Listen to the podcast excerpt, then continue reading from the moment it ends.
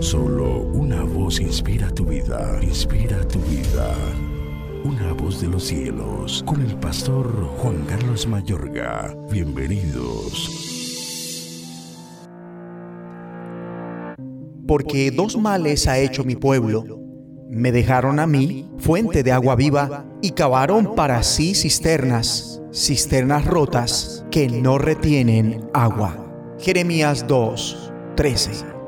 Hay gente que está a punto de apartarse del Señor, que están cobijando seriamente la idea de hacer su propia voluntad en vez de seguir la voluntad perfecta de Dios.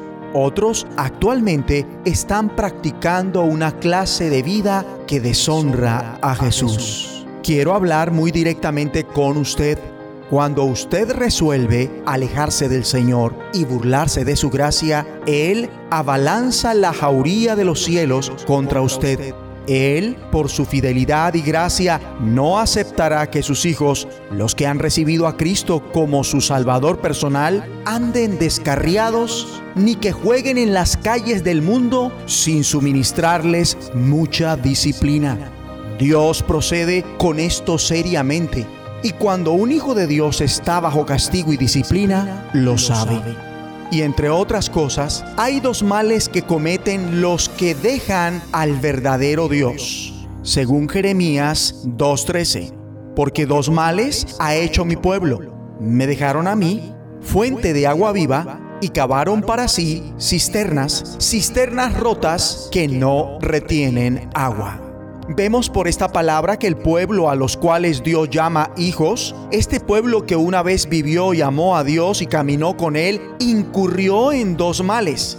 Dejaron al Señor y lo cambiaron por un suplente inútil. Amable oyente, ¿se habrá dado cuenta que el Señor se llama a sí mismo fuente de agua viva?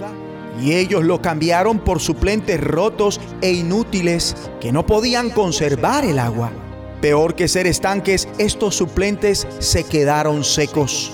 Lo que queda de la infidelidad cuando se vive una vida en picada, donde la persona va degenerándose paulatinamente, es decir, de manera lenta pero segura va apartándose del Señor y poniendo un suplente en su lugar. Algunos, en vez de Dios, prefieren el trabajo que Dios les dio, volviendo ese trabajo una cisterna rota que ya no genera bendición otros que eran fuente de bendición ahora son cisternas rotas porque ya no dependen de Dios, sino de sí mismos, sus dones y talentos. Por eso se están secando y está secándose la bendición en ellos. Donde sea que diga verbalmente o considere en su corazón que no necesita a Dios, recibir su palabra, orar, congregarse, servirle y obedecerle, y lo que necesita es algo nuevo y emocionante y por esta insensatez abraza la nueva moralidad, que no es más que la vieja moralidad con un nuevo título. Si así lo está haciendo, está cavando para sí cisternas rotas que no retienen el agua. El que tiene oídos para oír, oiga. Los suplentes falsos nunca sacian. Mi amigo y amiga, es grave alejarse y sustituir al Señor, poner la verdad de lado y rechazarla de manera descarada, donde se presentan excusas dando explicaciones del por qué se ha alejado y el pecado que fijo sigue a esto se da por justificado y se pone una alternativa en lugar de lo que Dios quiere. Y engañosamente así justifican el dejar de congregarse, la comunión con la congregación donde Dios lo plantó, el servicio a Dios, en fin. Es como cuando en un matrimonio uno de los cónyuges se harta de la pelea y de las constantes contiendas y cansado de los días duros de falta de armonía, tal persona se aleja del compromiso matrimonial sin que sea Dios quien lo haya confirmado ni autorizado para hacerlo, sin ser esa su perfecta voluntad.